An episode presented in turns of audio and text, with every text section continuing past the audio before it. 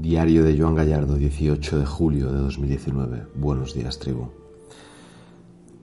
Estamos terminando y no quiero que esto acabe sin hacer un pequeño favor a una querida miembro de esta tribu que está conmigo aquí desde el principio y me hizo una petición que no he atendido hasta ahora porque me falta la experiencia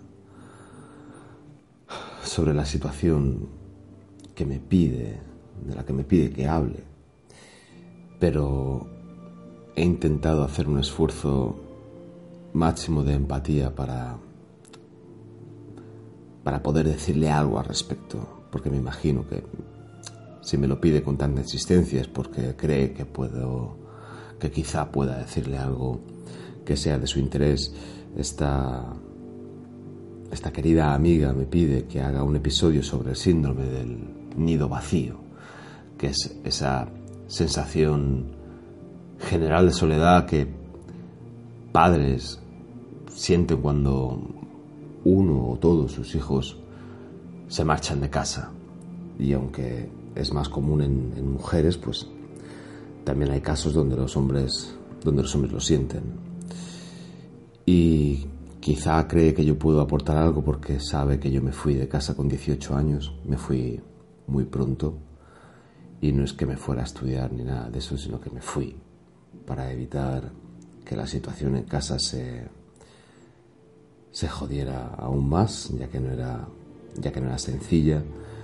Y me imagino que también me lo pregunta porque sabe que tengo dos hijos y que la paternidad para mí es lo más importante de mi vida. Y como sabe también que le doy bastante atarro, debe suponer que puedo hacer ese ejercicio de empatía e imaginarme cómo será mi vida cuando mis hijos marchen de casa y, y hagan sus respectivas vidas lejos de mi día a día, lejos de mí, como por otra parte creo que debe ser.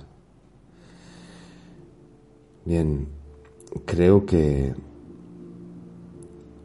el problema, ya no solo con la relación de padres e hijos, sino también en, en las relaciones de pareja, viene cuando los individuos que forman esas relaciones se entregan por completo a las mismas y se olvidan de sus vidas individuales, particulares. Y se someten a una especie de abandono unipersonal para dedicarse a la otra o a las otras personas, creyendo que eso es lo que se solicita de ellas que se entreguen al 100% y que de alguna forma el tiempo para ser egoísta ha terminado. El tiempo para dedicarse un tiempo a sí mismo, vaga la redundancia, ha terminado. Que la realización del ser en este caso casi únicamente tiene que ver con el cuidado y la dedicación a los otros individuos. Y yo creo que eso es un error de base que llevo tantísimo tiempo viendo que cuando me tocó a mí ser padre no permití que me sucediera. Y por muchísimo que me guste a mí ser padre, lo que nunca he consentido es olvidarme de mí mismo porque esto va a terminar muy rápido, realmente. Mi hijo mayor va a cumplir ocho años dentro de no mucho. Mi pequeño bebé, Cleo, cumplió cuatro años hace, hace un par de meses. Y si se parecen a mí y quieren y son un poco más salvajes y, y quieren vivir aventuras, y se marchan tan pronto como me fui yo de casa, que no tengo ninguna expectativa al respecto, va a pasar lo que tenga que pasar y ya está. Me quedan unos 10 años de mi hijo en casa y unos 14 de, de mi hija.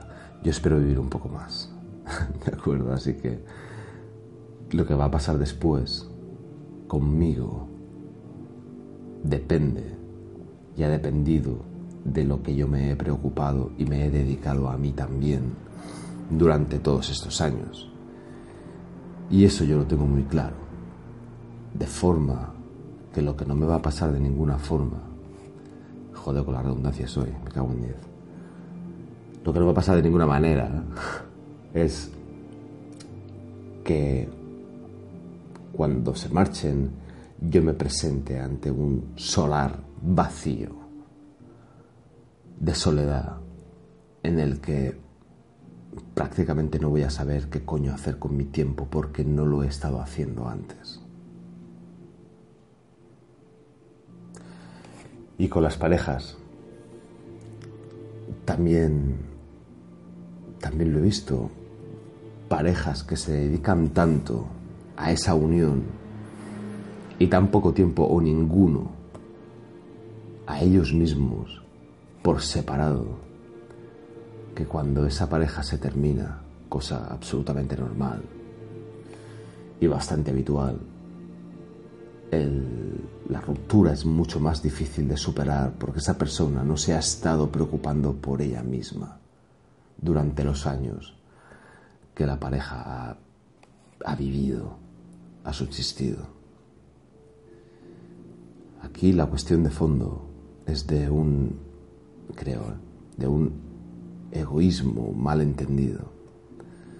Por no parecer egoístas, por no parecer que no nos dedicábamos por completo a la otra persona, nos hemos ido abandonando y sacando nuestras dosis de felicidad de una parte, de un lugar, de una zona, de un margen, de un círculo que tarde o temprano se terminará yendo.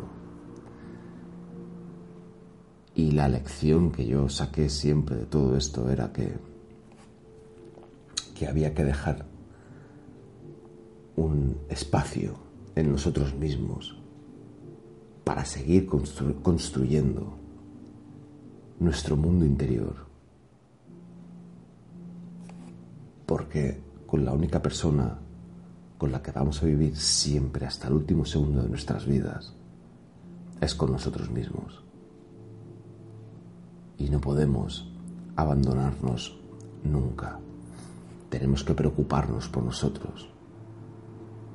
Y eso es el buen egoísmo.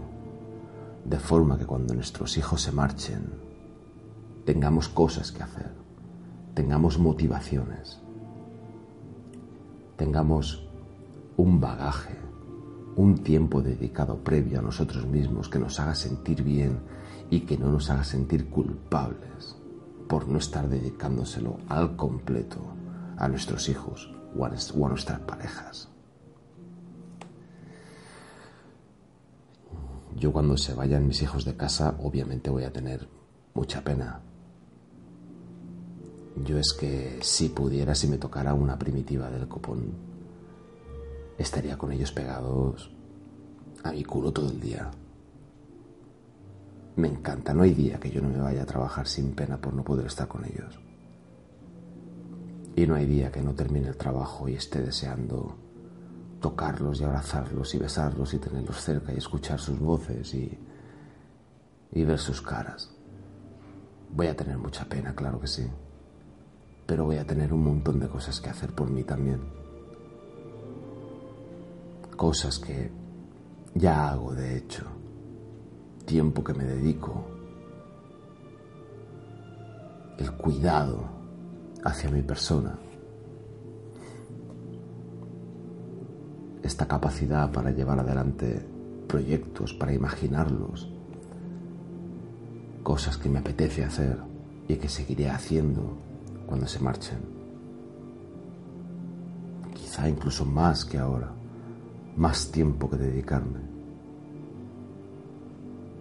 Y esa es la parte que nosotros podemos controlar de todo esto. La pena es inevitable. la novedad también, pero la sensación negativa de soledad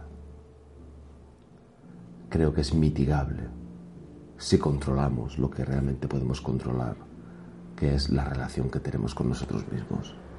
Y la cultivamos y la cuidamos y la protegemos. Antes incluso de que llegue esa situación donde nuestros hijos se marchan o donde una pareja se rompe. Nada más. Y como mensaje a, esta fiel amiga del, del podcast, te prometo que he hecho lo mejor que he podido y que le he dado vueltas muchos días. Y nada. Deseo que te sirva y muchas gracias por haber estado conmigo desde el principio, sobre todo ahora que ya estamos terminando. Y a los demás espero que, que os sirva para, para comprender y para saber a ciencia cierta que siempre hay algo que podemos hacer, siempre hay una pequeña parte que podemos controlar y es precisamente la que estamos obligados a controlar, sea como sea. Gracias por estar ahí. Nos vemos mañana, seguro. Paz.